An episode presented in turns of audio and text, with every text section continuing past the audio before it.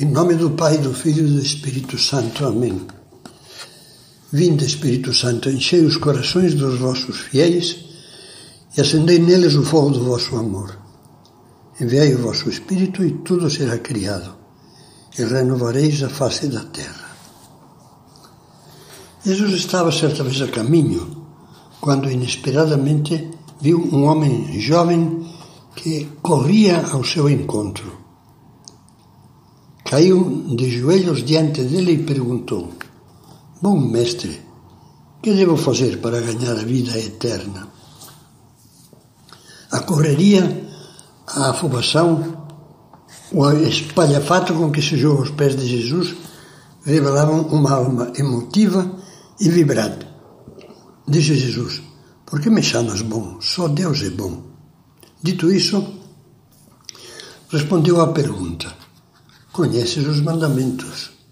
Não matarás, não cometerás adultério, não roubarás, não levantarás falso testemunho, não defraudarás ninguém, honra pai e mãe. Recordou-lhe, em suma, os mandamentos da lei de Deus. Ele então respondeu: Mestre, tudo isso eu tenho observado desde a minha adolescência. Jesus, Jesus olhando para ele, fitou-o com amor. Viu uma alma limpa, desejosa de um grande ideal. E então acrescentou: Só te falta uma coisa. Vai, vende tudo o que tens, dá o dinheiro aos pobres e terás um tesouro no céu. Depois vem e segue-me.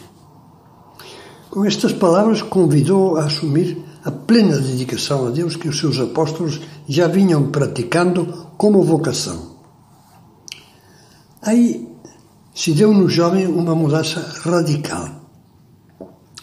A vibração de alegria do começo se apagou como a luz de uma vela se extingue sob um sopro de ar. Ao ouvir isso, ele ficou pesaroso por causa desta palavra e foi embora cheio de tristeza pois possuía muitos bens.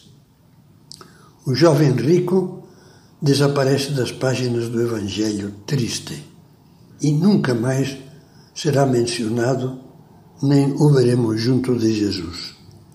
Não foi capaz de viver a liberdade do amor. Estava escravizado ao dinheiro e ao que o dinheiro lhe podia dar. A todos nós, Jesus nos olha com amor e nos diz: falta-te alguma coisa.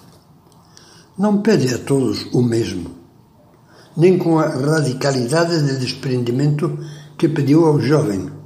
Há muita variedade de vocações na vida cristã, mas de todos espera amor, mais amor.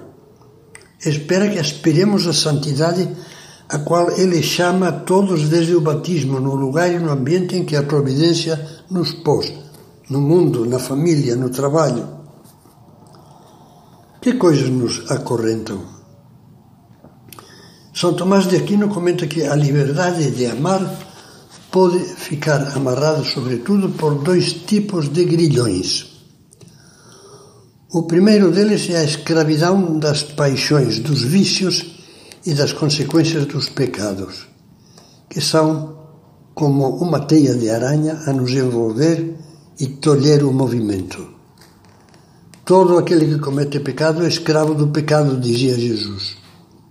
Depois, a escravidão em que se encontra quem pratica os mandamentos e os atos bons só por medo de ser castigado e ir ao inferno ou porque se sente atado por obrigação, a contragosto, só porque está mandado.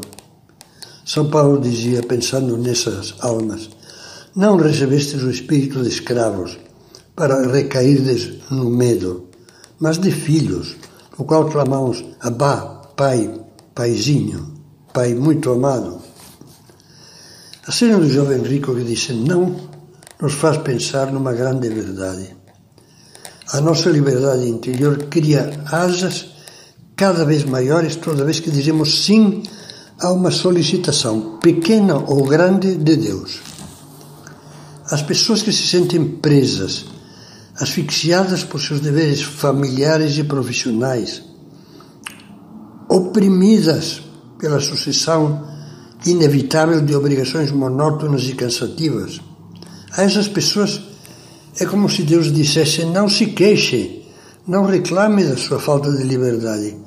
Conquiste a sua liberdade interior dando cotovelada ao egoísmo e dizendo sim a pequenos atos gratuitos de bondade, de amabilidade, de serviço, de ajuda, de sorriso, de renúncia, de doação.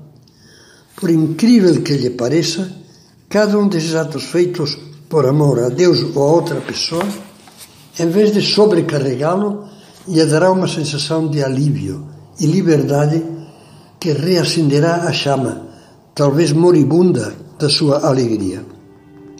Não queira acabar como um jovem rico. Após matar a esperança, foi-se afastando, até ficar reduzido a uma sombra que se esvai.